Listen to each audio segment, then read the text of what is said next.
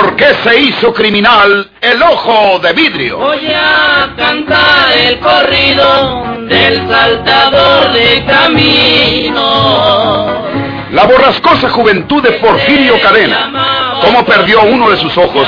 ¿Y por qué tuvo que seguir la vida criminal perseguido por sus poderosos enemigos?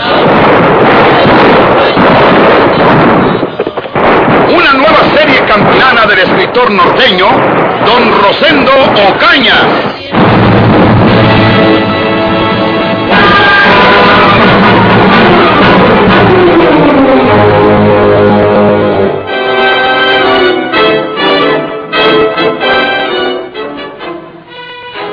¿Qué nos dice usted, doctor? ¿Se, se salvará? Eh, casi es mejor para ella no vivir así. Se ha roto la base del cráneo. Sería un milagro que sobreviviera. Después de su invalidez, sufrir una horrible inconsciencia sería una carga demasiado penosa para ella. Pobre Juana. Tan contentos que estábamos. Eh, tendremos que dar aviso a la policía. Eh, eh, ¿Es preciso, doctor? Sí, señor. Fue un accidente desdichado, ya se ve. Pero nuestro deber es dar parte a la autoridad para que intervenga como un requisito solamente. No hay inconveniente. Há- Hágalo usted, doctor. Si quiere un teléfono, hay uno en esa habitación. Sí, gracias. Sí. Con permiso. Sí, pase. Quiero que me jures una cosa, Leopoldo. Que no lo hiciste intencionalmente. Calla. ¿Cómo puedes pensar eso, María Inés? Porque antes me habías dicho que ella podía morir en un accidente y que la heredábamos. Eso fue antes. Tú lo has dicho antes. No se te vaya a ocurrir insinuar siquiera eso a la policía, porque los dos, tú y yo, iremos a parar al presidio. Tenga la bondad de comunicarme con el señor inspector de policía.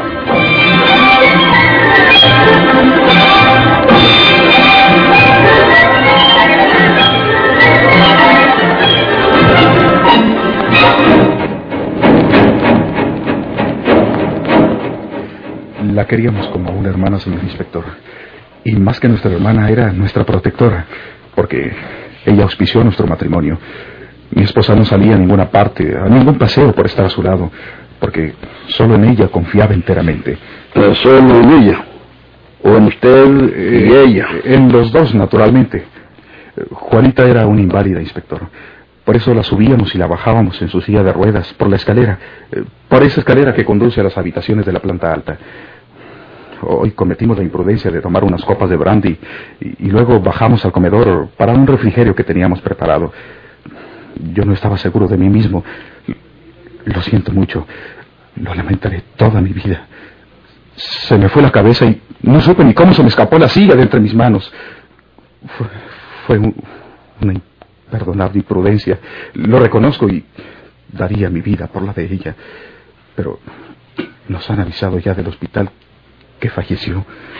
Eh, la señora Tobar también había bebido brandy. Sí, señor. ¿Acostumbraba a tomarlo? No, creo que no. Ella no quería tomar nada, pero Solo una copita quería, eh, pero tomó algunas tres. eh, sí, creo que fueron tres. celebrábamos. Era un, un acontecimiento familiar. ¿Qué celebraba? Eh, Eso, eso, inspector. Un acontecimiento familiar. Es decir, a, a- a mí me había ido bien en mis negocios. Soy comisionista. Estábamos contentos por algunos tratos ventajosos que había cerrado en mis asuntos y en lo que vino a tornarse nuestra alegría. Eh, ¿Qué parentesco tienen ustedes con la finada? Era prima segunda mía. ¿Y usted es el esposo de la señora? Sí, señor. Ella es mi mujer. ¿No deja familia la instinta? ¿No tiene hijos u otros parientes cercanos? Pu- Pues, eh, Ninguno, señor. Entonces, ¿quién la hereda? ¿quién qué? ¿Quién la hereda? ¿Quién va a heredarla? ¿Mm? ¿De quién va a ser todo esto que perteneció a ella? Pu- Pues, eh, Yo soy su heredera, señor inspector. ¿Usted? Sí, señor. Desde hace mucho tiempo, Juana hizo testamento a mi favor, Ah, ¿Cómo lo supo usted? porque ella me lo dijo. ¿Con qué motivo se lo dijo? ¿Se lo preguntó usted o le pidió algo? No, señor. le digo a usted que Juanita la quería como a una hermana. También María Inés se encargaba de todo, de sus alimentos, sus medicinas y, y de todo. Eh, señora, ¿no me ha dicho usted por qué la señora Tobar le comunicó a usted que era su heredera? ¿Le llamó expresamente para comunicárselo? ¿O se ofreció de ello? ¿O cómo estuvo que se lo reveló? Ella me dijo una ocasión, cuando conversábamos como de costumbre, que quería asegurar mi porvenir porque ella podía morir primero que yo debido a su invalidez. Y también por el peligro que tenía de que... Bueno, creo que esa es otra cosa. Sí, no embrolle las cosas, querida, porque al señor inspector lo que le interesa es otra cosa. Me interesa todo. Además, quiero estar en antecedentes. Usted se iba a referir al peligro que tenía la señora de que volviera a seguir un daño Porfirio Cadena, el ojo de vidrio, ¿verdad? Sí, señor. Y con ese temor y el de que su vida fuera breve por razón de su invalidez, quería garantizar mi futuro e hizo testamento en mi favor. ¿Y usted, a su vez, ha hecho testamento también? No, señor. ¿No ha designado su heredero a su esposo? No, señor. Muy bien, vamos a retirarnos. Si tenemos necesidad de interrogarlos nuevamente, les avisaremos. Por lo tanto, les ruego que no salgan de la ciudad sin darnos aviso también. Sí, señor. Sí, señor. Hasta la vista.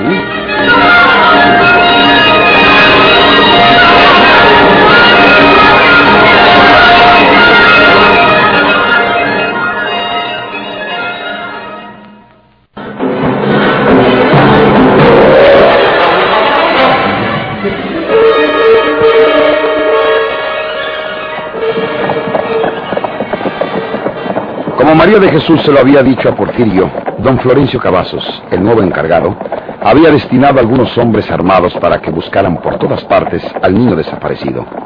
Pero hasta entonces la búsqueda había resultado en vano. Por ningún lado se encontraba ni huella del secuestro del niño. De cara que oímos llorar una criatura, nos metemos a ver si es el niño que buscamos. Pero no, no es Ancina. Nadie ha visto a cualquiera que llevara por ahí a ese muchachito de María Jesús. Usted dirá qué seguimos haciendo, señor juez. Eh, buscarlo. Seguirlo buscando hasta que lo encuentren, o al menos descubrir alguna pista de su desaparición. Como usted lo ordena, señor juez de letras. Vamos a seguirle buscando por todos lados. Es todo lo que se puede hacer por ahora. ¿De Andrés Ausón no se ha sabido nada? Ni años de ese pelado, señor juez de letras. Tiene que ser verdad que se fue para tierras lejanas. ¿Y ahora qué se ofrece? Pues ¿cuándo va a mandar siempre a Porfirio Cadena para Monterrey? Envía un oficio a la superioridad. Es un requisito. Yo sé bien que tratándose de un delincuente peligroso como es Porfirio, me dirán que sí, eh, que lo traslade. Pero tengo que esperar la contestación de mi oficio. No debe tardar. ¿Y qué dice Porfirio? Insiste en que por aquí anduvo o debe andar aún su enemigo, Andrés Ausón.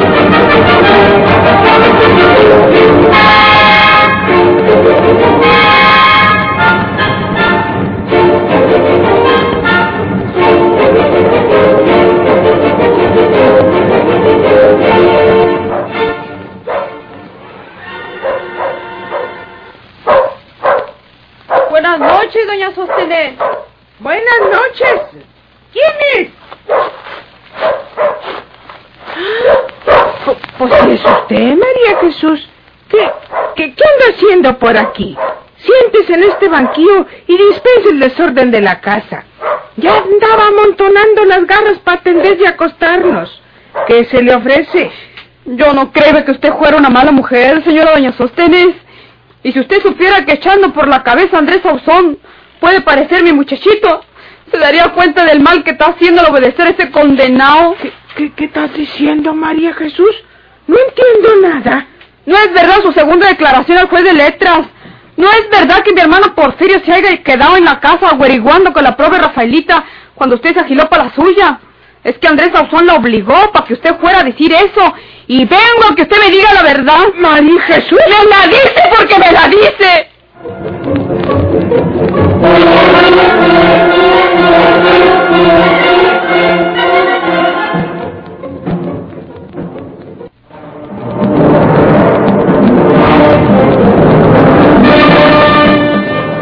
¿Por qué estaba María de Jesús en la morada de Doña Sóstenes? se le había ocurrido a ella aquel certero recurso? No. A mediodía había estado en la villa visitando a Porfirio, que no había sido trasladado a Monterrey en espera de los trámites indispensables del caso. Mientras Porfirio tomaba los alimentos que ella le había llevado, surgió la idea anhelante de salvación. Tú sabes dónde vive doña Sóstenes, ¿verdad, María Jesús? Sí, manito. Más o menos sé dónde queda ese ranchito. Pero no me vayas a decir que vaya a verla, porque yo no quiero mirarle la cara a esa vieja desgraciada, que después que había dicho una cosa, se viene a rajar y dice otra en contra tuya. Yo no la miro ni le hablo. No sabes lo que quiero decirte, María Jesús. Y no lo hago tanto por mí. Lo hago por ver si callan a tu hijito. ¿Sí? ¿Qué piensas, manito? Que la señora Sóstenes sabe todo el secreto de mi prisión y del robo de tu hijito. Como se los dije al juez de letras y a don Florencio, para mí que todo esto es obra de Andrés Sauzón. Lo de la cambiada de la declaración de esa señora y lo de la desaparición de tu muchacho. ¿Y crees que vaya a ver a doña Sóstenes para ver si le saco la verdad? Eso quiero precisamente. Si tú le hablas de tu hijito, pues ella también es madre, ella también tiene hijos, y quién sabe si te diga la verdad. Debes ir a verla ahora mismo. Nomás llegando va a verla, manito. Y si no está dispuesta a decirme la verdad, por Dios santito. Espérate, que- espérate, espérate. Déjame decirte lo que vas a hablar con ella. Llegando y llegando, le dice...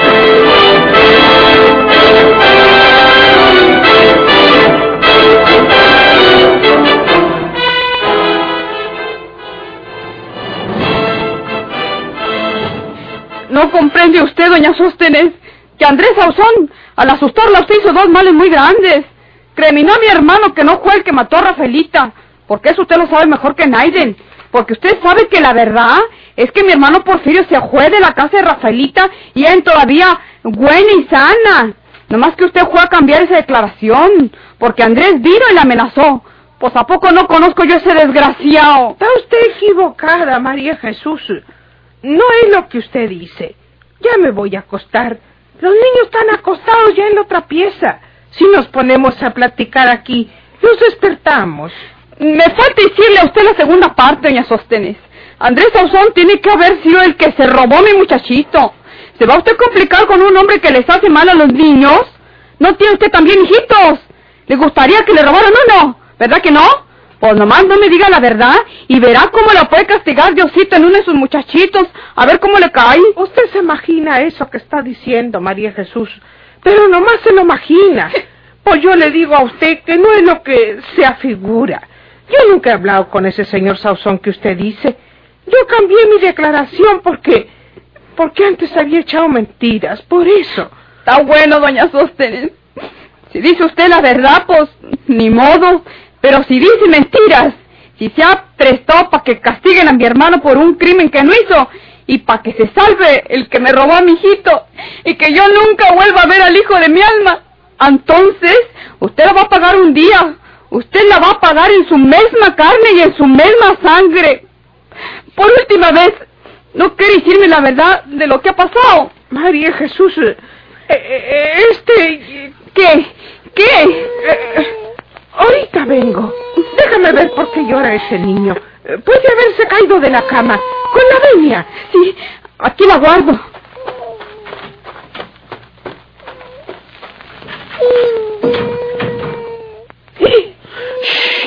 No hable, no diga nada.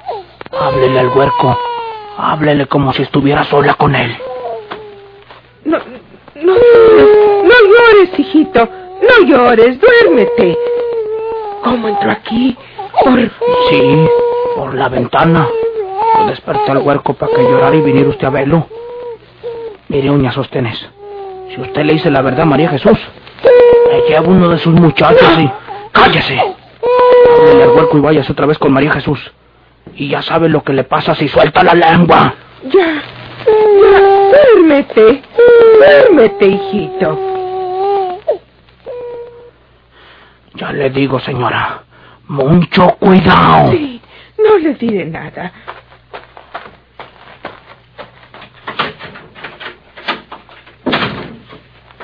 Se había despertado uno de los niños, por eso estaba llorando.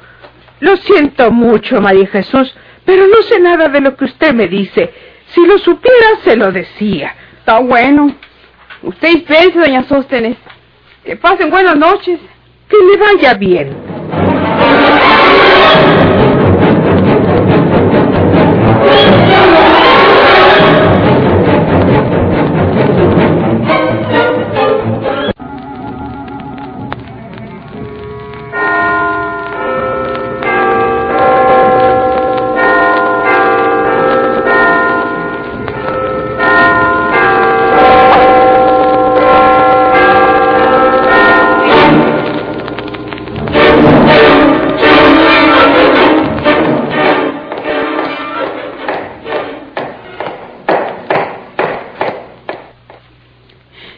¿Cómo amaneciste, manito?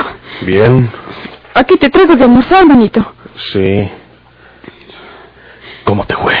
Muy bien, manito. ¿Hablaste con la señora Sóstenes? Sí, anoche. ¿Te dijo la verdad? No, ¿Cómo?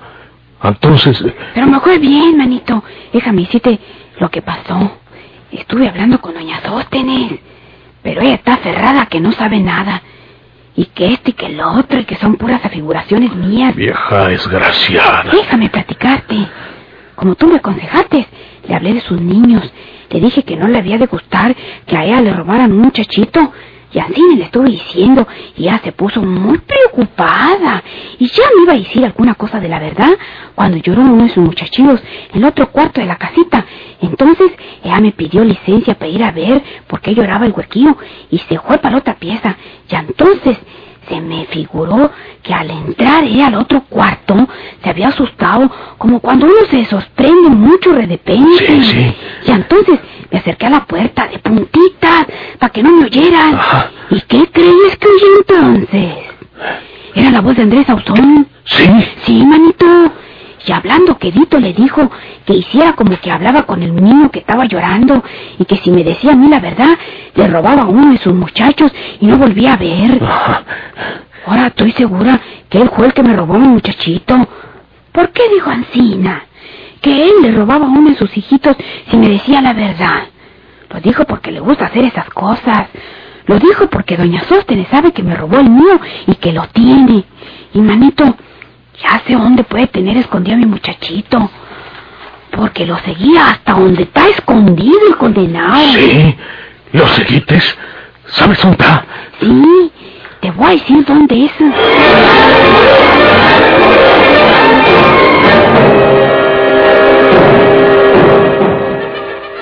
¿Y en San Luis qué había pasado para entonces? Los funerales de Juana Tobar se verificaron casi en familia, pues muy pocas personas de las amistades y vecinos concurrieron al duelo. La policía realizó sus investigaciones. Eh, tome usted asiento, señor inspector. Permítame su sombrero. Eh, gracias. Lo conservaré, señora, porque me retiro enseguida. Tengo un caso que debo atender de inmediato. Solo he venido a decirles que hemos decidido cerrar el caso de la muerte de la señora Tobar, considerando que se trató de un puro y verdadero accidente. Nosotros sabíamos que la verdad tendría que ser descubierta por ustedes. Yo habría dado mi vida por la de ella. Juana era para mí una verdadera hermana. Nunca la olvidaré. Les pido permiso para retirar. Eh, Lo acompaño hasta el jardín, inspector. Gracias. A los pies de usted, señora. Adiós, inspector. Dios le acompañe.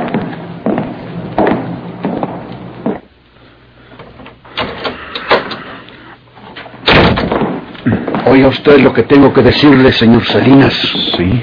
¿Me entrega usted lo antes posible 20 mil pesos? ¿O se sabrá que la muerte de la señora Tobar fue un asesinato? ¿Qué?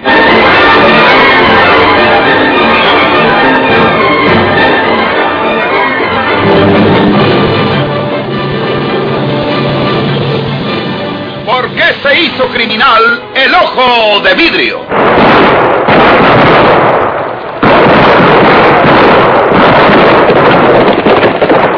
Muchas gracias por su atención. Sigan escuchando los vibrantes capítulos de esta nueva serie rural. ¿Por qué se hizo criminal el ojo de vidrio? se disfrazaba de arriero para asaltar los poblados el gobierno mataba a muchos soldados, nomás blanqueaban los cerros de puros encalzonados.